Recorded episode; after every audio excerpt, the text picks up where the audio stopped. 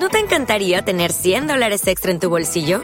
Haz que un experto bilingüe de TurboTax declare tus impuestos para el 31 de marzo y obtén 100 dólares de vuelta al instante.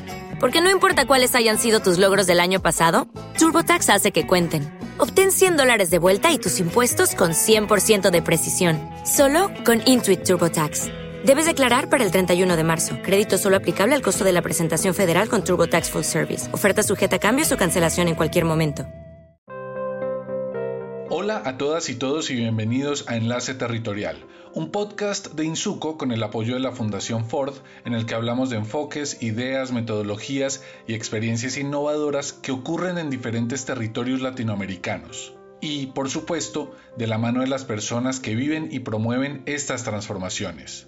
Nos reunimos en torno a experiencias y proyectos que entienden a los territorios como espacios dinámicos, llenos de retos y de oportunidades. En esta temporada, cada episodio corresponde a un tema diferente, centrado en los aprendizajes que hemos ido recogiendo en nuestro trabajo en Colombia, Perú, Ecuador y en general de América Latina. Nos puedes escuchar en Spotify, iVoox y Apple Podcast. Y si quieres que mucha más gente haga parte de este diálogo en torno a las transformaciones territoriales, comparte este episodio con tus colegas, amigos o familia. Ya somos muchos los que hacemos parte de esta gran conversación. Gracias por estar aquí. Tal como conversamos en el episodio pasado, la transición energética es un tema que combina agendas globales y locales. Su importancia radica en todas las transformaciones con las que está relacionada, no solamente desde el punto de vista medioambiental, sino también en las dimensiones económicas, sociales y políticas. Desde hace unos años hemos constatado cómo un buen número de países han impulsado la agenda de la transición energética debido a la preocupación por la crisis climática. Se han definido una serie de acciones y medidas que deberían ponerse en marcha lo antes posible, tales como la reducción de emisiones de carbono y la diversificación de la matriz energética, para las cuales no solamente hay apoyo político, sino también estímulos financieros. ¿Cómo responden ante estos retos los países y gobiernos? Sabemos que América Latina y el Caribe es una región clave por tener importantes proyectos de alto impacto de minerales que son sumamente estratégicos para la transición y también varias iniciativas en marcha relacionadas con energías renovables. En este episodio queremos centrarnos en tres casos a lo largo de la región andina para ver diferentes contextos y dinámicas en torno a la transición energética con sus retos y oportunidades. Podemos empezar con un caso bastante particular en la región, que es el de Chile y su minería de cobre, la cual representa directa o indirectamente el 20% del PIB nacional.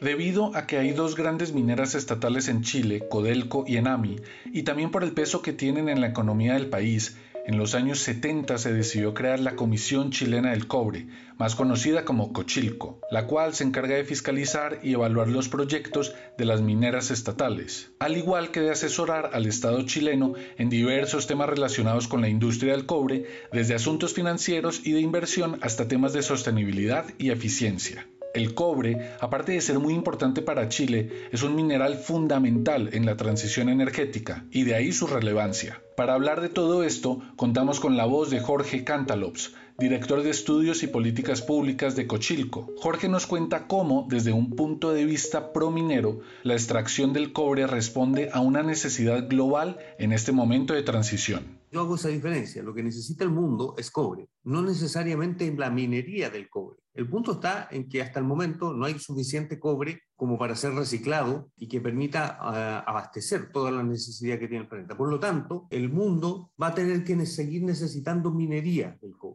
Probablemente, yo soy un prominero en el sentido de que creo que la minería se puede hacer bien, eh, y crea valor para, los países, pero también tiene que hacerse cargo de un historial de pasivos sociales y ambientales que no son menores y en algunos casos son bastante dramáticos. Por lo tanto, tiene que hacerse cargo de eso.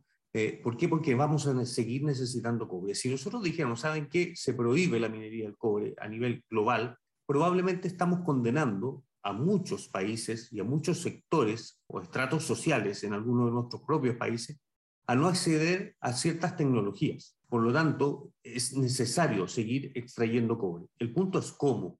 En vista de que el cobre se ha convertido en un mineral fundamental para la transición energética, Jorge tiene claro que su extracción debe tomarse con la mayor responsabilidad, teniendo en cuenta los grandes desafíos que implica hacerlo de una manera verde o sostenible. Por lo tanto, el tema de la transición energética para, para los países productores de cobre como Chile es una tremenda oportunidad. ¿Por qué? Porque se va a seguir demandando cobre, pero fundamentalmente es una tremenda responsabilidad para poder abastecer ese cobre de una manera responsable y creando valor para los territorios. Eh, porque podríamos decir, ¿sabes qué? Sí, hagamos cobre verde, pero ese cobre verde es tan caro de producir económicamente que al final los países mm, eh, no, tienen, no riqueza eh, en los países donde se, se extrae. Por lo tanto, ese es el desafío. Necesitamos energías limpias, y por lo tanto necesitamos cobre, necesitamos autos limpios, poco contaminantes o sistemas de movilización, de transporte, no solamente son automóviles, todos los sistemas, trenes, buses, camiones, eh, barcos, digamos, que, que requieren de mayor intensidad de cobre. El dato típico, un auto tradicional consume aproximadamente 20-25 kilogramos de cobre. Un auto eléctrico puede llegar a consumir entre 75 y 80 kilogramos de cobre. Por lo tanto, si queremos autos eléctricos para todo el planeta, para que contaminen menos, vamos a necesitar más cobre. Desde el punto de vista de la sostenibilidad, Jorge Cantalops apunta a que hay dos tipos de desafíos. El primero tendría que ver con los impactos medioambientales de la minería de cobre y el segundo con el impacto social que podría haber en los territorios si se enfatiza demasiado en la automatización del sector. La minería, como ya lo decía antes, tiene un historial que no es muy positivo. Pero yo diría que ha cambiado, ha cambiado, particularmente en Chile, yo me atrevería a decir que hoy día la industria minera, la tendencia es a ser mucho más sustentable ambientalmente. Estoy hablando desde el punto de vista de emisiones, estoy hablando de emisiones de gases de efecto invernadero, estoy hablando desde el punto de vista de uso de agua, que es otro desafío. Nosotros tenemos una minería que está desarrollada principalmente en una zona donde no hay agua, no, no es que haya poca, no hay directamente, muy marginal.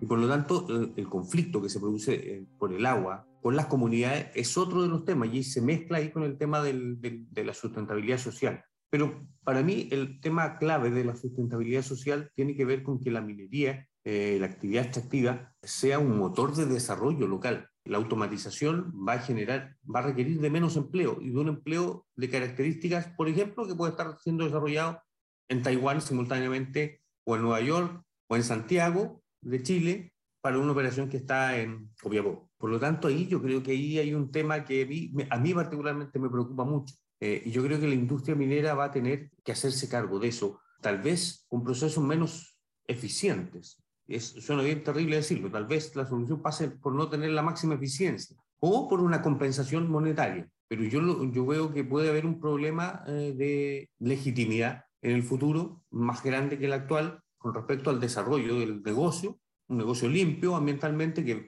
es capaz de proveer buenas tecnologías, pero que se desacopla del desarrollo local. Yo creo que las compañías lo están viendo, tienen conciencia, pero creo que ahí, ahí falta mucho más. Jorge también reflexiona sobre cómo, en muchos contextos, y el caso del cobre no es la excepción, en las agendas globales de la transición energética no se tienen en cuenta muchos de los factores o implicaciones locales relacionados con el desarrollo o con las transformaciones económicas. Y efectivamente uno ve una disociación entre eh, el discurso que tiene que ver con una necesidad global, y es verdad, la necesidad global de enfrentar el calentamiento global y eso es. Eh, y eso implica una mirada que implica, que apunta a reducir eh, huella de carbono, huella hídrica, a ser más eficientes una serie de factores logísticos, incluso a nivel de planeta, eh, que se olvidan un poquito del componente local. Cuesta, cuesta que eso llegue al componente local, porque eso puede ir en absoluta contraposición con el desarrollo local. Y por lo tanto la industria y la empresa finalmente quien enfrenta el problema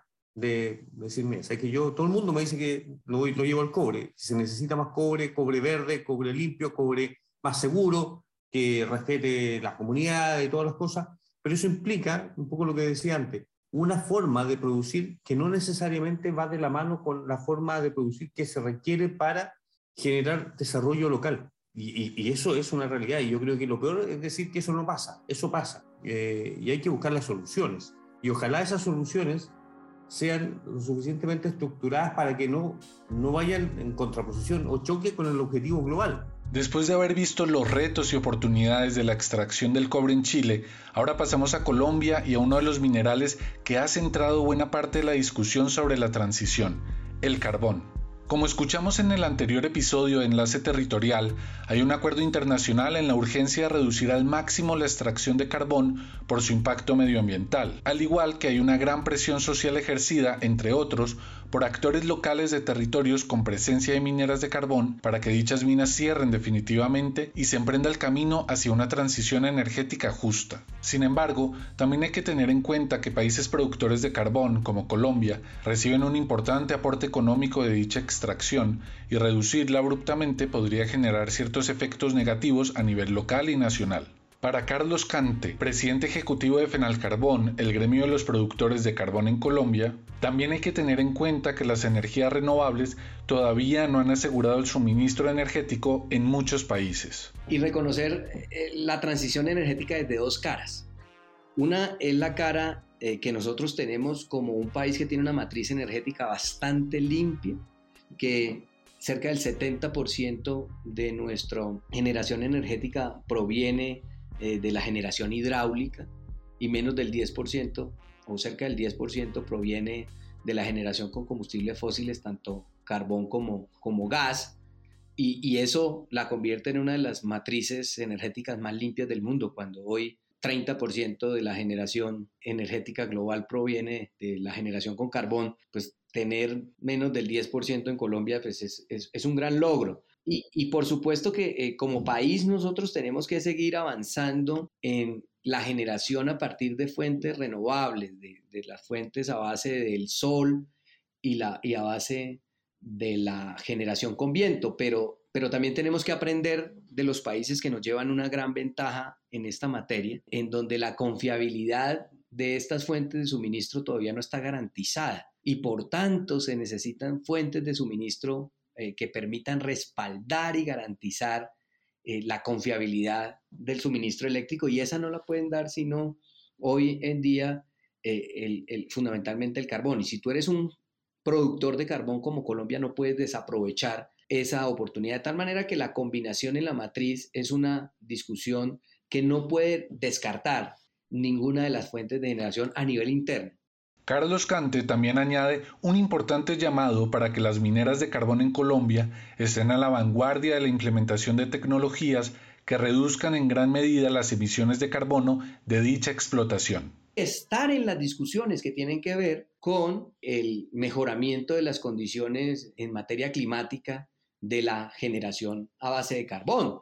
Eh, estar en las discusiones que tienen que ver con todos los mejoramientos tecnológicos de las plantas de generación que hoy eh, se están moviendo en el mundo, que utilizan las tecnologías GELE, que son altas en eficiencias y bajas en emisiones, eh, que permiten hacer un, uso mucho más eficiente del carbón térmico con un muy bajo nivel de emisiones, inclusive menor que otras fuentes de combustibles fósiles, y fomentar esa discusión para que también llegue a Colombia, que Colombia no, no se quede rezagado en esa posibilidad de que, de que nosotros tengamos generación con unas tecnologías mucho más limpias, mucho más amigables con el medio ambiente y que por supuesto podamos participar de la demanda global mientras que exista, eh, con unos estándares eh, que en Colombia por supuesto tienen que ser cada vez eh, más elevados en materia ambiental y sobre todo en materia social y en el relacionamiento con los territorios. Desde el punto de vista de Carlos Cante, la transición energética también debería incluir una importante discusión sobre qué hacer con los países que siguen teniendo problemas para abastecer su demanda energética y que no son para nada países periféricos, tal como es el caso de China e India. En ese orden de ideas, Cante señala que mientras se avanza en la implementación y puesta en marcha de las energías renovables, Colombia podría seguir respondiendo a la demanda internacional de carbón de la manera más responsable posible. Por supuesto que Colombia, con todo el potencial que tiene, debe avanzar en esa discusión, no debe cerrarse y buscar las posibilidades tecnológicas que existen en el mundo para incorporarlas a su matriz energética, para incorporarlas a, a su desarrollo económico y social y para promoverlas, de que el carbón siga teniendo precisamente esa demanda que está teniendo hoy y que frente a la situación que estamos viendo hoy, con el incremento de los costos de la energía en Europa, con la escasez de fuentes de generación en, en Asia, fundamentalmente en China, pues eh, nos permita volver atrás a la discusión de lo que significa la transición energética y el rol importante que tienen los países productores dentro de la agenda global de transición energética y cambio climático. Después de Chile y de Colombia, ahora queremos poner el foco en Ecuador, pues es realmente un caso que vale la pena conocer y analizar en la región andina. Si bien la mayor parte de la generación energética de Ecuador se explica gracias a la producción hidroeléctrica, el actual gobierno está implementando una serie de medidas amplias y diversas para apostarle a las fuentes de energía renovables. Sobre los proyectos en marcha y los que vendrán en los próximos meses y años, nos habla Gabriel Argüello, viceministro de Electricidad y Energía Renovable. Realmente el Ecuador ha entrado en un proceso muy importante y agresivo de transición energética en lo que va de esta década. Tenemos un plan de expansión de generación de energía renovable de aproximadamente 6.000 megavatios que debemos cumplirlos para el crecimiento de la demanda en hasta el 2031. Este plan de generación involucra una incorporación de prácticamente 2.000 megavatios de generación renovable en la que se incluye generación eólica, fotovoltaica, biomasa, geotermia, incluso pequeña generación hidro está considerada en este proceso. Esto va a requerir um, inversiones muy importantes sobre los 7 mil millones de dólares y el país ha apostado, el gobierno nacional, a que todos estos desarrollos se hagan con concesiones a empresas privadas o sea, mediante procesos públicos de selección, se asignarán diferentes proyectos a fin de eh, desarrollar este plan de generación. De hecho, hemos iniciado ya. Nuestra matriz energética actualmente en el país tiene una composición muy interesante. Un 91% de la producción es abastecida por generación renovable, básicamente hidroeléctrica. Todavía el impacto de las otras tecnologías es muy bajo. Esto ha ocurrido ya en el 2020 y los mismos porcentajes estamos obteniéndolos en el año 2021. ¿Cómo ha avanzado Ecuador en los proyectos de energías renovables en estos últimos años? El viceministro Argüello nos menciona tres proyectos de bastante envergadura que ya han sido adjudicados y que resultan sumamente estratégicos en este marco de transición energética. Estos tres proyectos adjudicados son un proyecto eólico que se llama Villonaco, de 110 megavatios tiene una inversión de 181 millones de dólares. Otro proyecto que se ha adjudicado y, está por firmar contrato es un proyecto fotovoltaico, el Aromo, de una capacidad de 200 megavatios y una inversión de 145 millones. Y el tercer proyecto adjudicado es un proyecto muy interesante que es un proyecto fotovoltaico, es una micro red en realidad con baterías que se llama Conolopus. Este proyecto va a ser instalado en, las, en dos islas de, de Galápagos, en Balta y Santa Cruz. Con este proyecto, que requiere una inversión de 63 millones de dólares, se va a permitir que estas dos islas sean abastecidas con un 80% de generación renovable. Entonces, a partir de la adjudicación de estos proyectos, viene un esquema muy importante de transición y transformación energética hacia las renovables. A finales del año pasado, el gobierno ecuatoriano abrió numerosas convocatorias de energías renovables y transición energética, pues hace parte de los objetivos de diversificación en materia energética del país andino. Ahora, todas estas iniciativas y esfuerzos tienen una especie de correlato o diálogo con otros países vecinos? El viceministro Argüello resalta un punto bastante importante en términos de integración regional en América Latina para poder eh, trabajar adecuadamente un esquema de producción como el que estamos señalando y en el cual países como Colombia, Perú están trabajando igualmente. Vamos a mirar que es absolutamente necesario profundizar la integración regional. De hecho, nosotros estamos interconectados con Colombia desde el año 2003 con una interconexión relativamente fuerte y estamos permanentemente interconectados con Colombia. No, con Perú tenemos una interconexión radial muy débil y estamos potenciando ya una interconexión que esperemos ya arranque la construcción el próximo año y entre en funcionamiento el 2025 de 500 kilovoltios, que uniría Ecuador con Perú a, esa, a ese nivel de voltaje.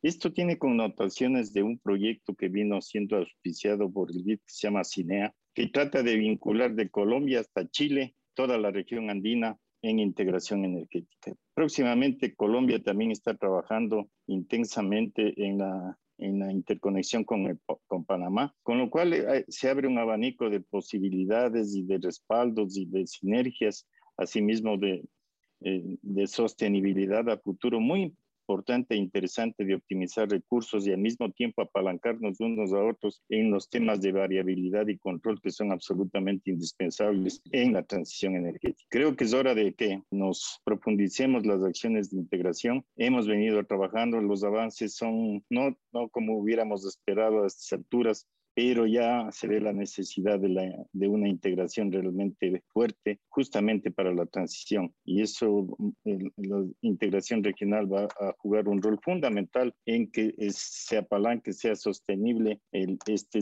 este esquema de producción tan variable que vamos a tener. Después de haber escuchado sobre tres casos representativos en la región andina sobre temas que atraviesan la discusión de la transición energética, vale la pena ampliar un poco la mirada para entender cómo cada caso se enmarca en un proceso mucho más grande y multifacético.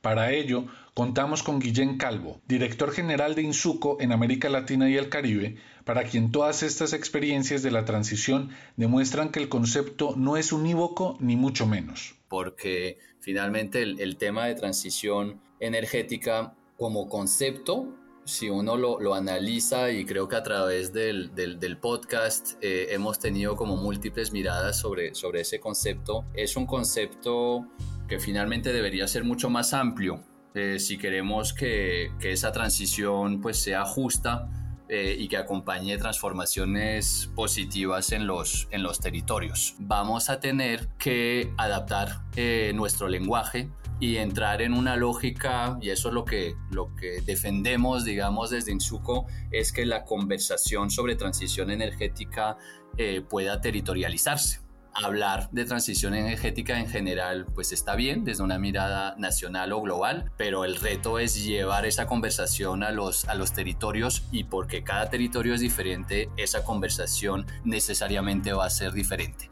Entonces ahí vemos el, el, el reto, la magnitud del reto que tenemos por, por delante porque vamos a tener que hilar muy fino para poder movilizar ciudadanía, para poder movilizar a los actores y que no se entienda que la transición es de algunos, sino que es de todos. Y eso eh, supone un reto de comunicación, pero también un reto de, de participación, porque a la vez que estamos comunicando mejor sobre los retos de la transición energética, necesitamos cuidar el derecho a la participación de las comunidades en territorio para que sean parte de esa gran conversación. En todos estos procesos de largo plazo, resulta muy interesante ver qué proyecciones de futuro teníamos en décadas pasadas. Guillén hace el ejercicio con una evaluación que hizo un conjunto de agencias de Naciones Unidas en 2005, llamado Evaluación de los Ecosistemas del Milenio. Dicho texto hablaba, entre otros muchos temas, de dos escenarios. Y dentro de, las cosas que se habían anticipado, se había imaginado que el mundo podía evolucionar hacia un modelo que se llama en, la evaluación el jardín tecnológico,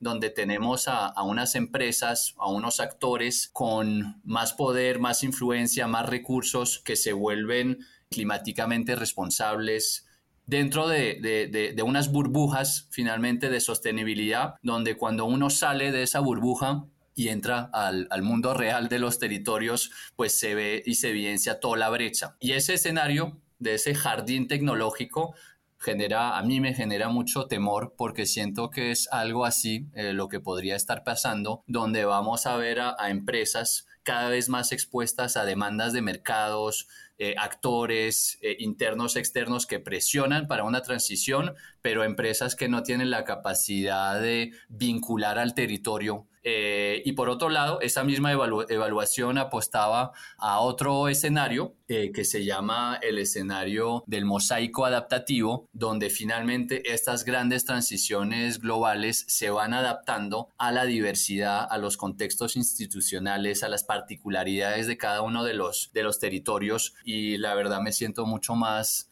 pues cercano a esa visión de un eh, mundo a modo de mosaico de, adaptación, donde justamente estas agendas globales suponen transiciones globales que a la vez deben inducir transformaciones territoriales. Sumadas a estas reflexiones sobre esas tensiones entre las perspectivas globales y locales, Guillén también comenta sobre el enorme reto que implica hacer un buen cierre de ciertos proyectos mineros en la región.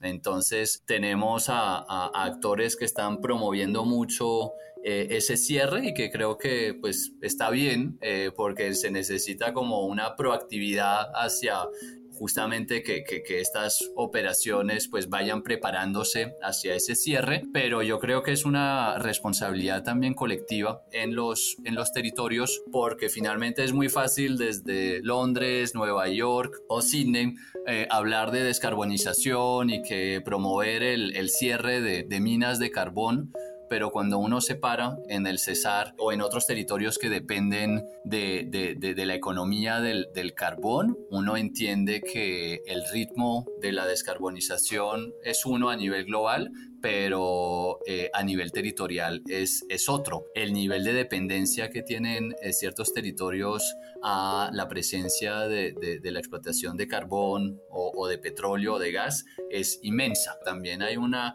estructura social que se ha organizado en torno a eso, una gobernanza que se ha eh, organizado en torno a estas actividades y finalmente lo que estamos viendo es que los cierres abruptos eh, o los cierres mal pensados o los cierres mal planificados están generando impactos eh, muy importantes eh, y muchas veces negativos para, para los territorios. En medio de todas las acciones, proyectos y demandas de la transición energética, ¿cuál es el papel de actores como Insuco? Guillén responde y aprovecha para hacer un repaso a toda la temporada de Enlace Territorial y por lo tanto actores pues como Insuco, pero no solo Insuco, los actores que que se piensan y se asumen como terceros actores garantes justamente de estas dinámicas en territorio, de que eh, la participación no solo sea para eh, chulear un requisito, sino que la participación sea para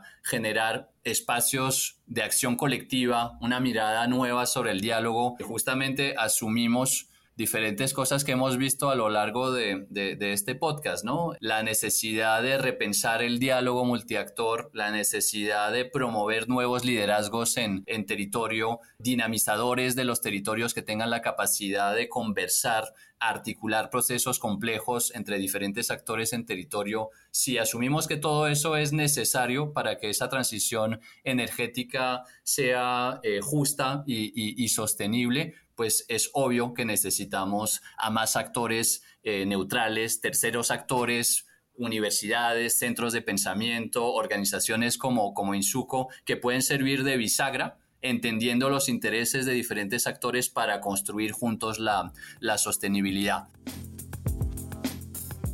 El tema de la transición energética no se acaba acá. Tendremos oportunidad de analizar más casos en la región, indagar en muchos otros asuntos que presentan retos y ajustes y hablar con el suficiente tiempo y profundidad sobre temas muy relevantes, tal como la perspectiva de género en esta transición o cuál es el papel de los jóvenes en los territorios en este proceso, por poner dos ejemplos que ilustran la necesidad de seguir conversando. Así, hemos llegado al final de nuestra primera temporada. ¡Qué camino!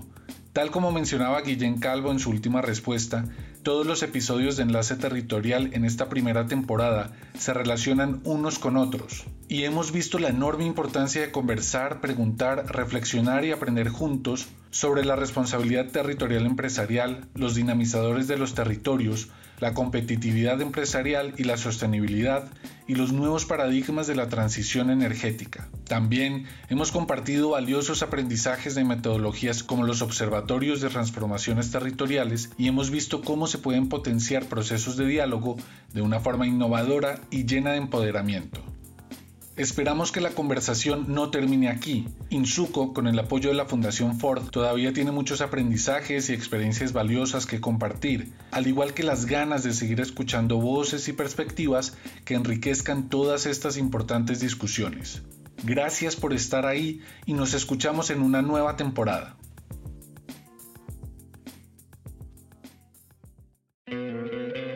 ¿No te encantaría tener 100 dólares extra en tu bolsillo?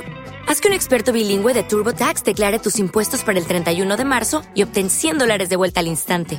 Porque no importa cuáles hayan sido tus logros del año pasado, TurboTax hace que cuenten Obtén 100 dólares de vuelta y tus impuestos con 100% de precisión. Solo con Intuit TurboTax. Debes declarar para el 31 de marzo. Crédito solo aplicable al costo de la presentación federal con TurboTax Full Service. Oferta sujeta a cambios o cancelación en cualquier momento.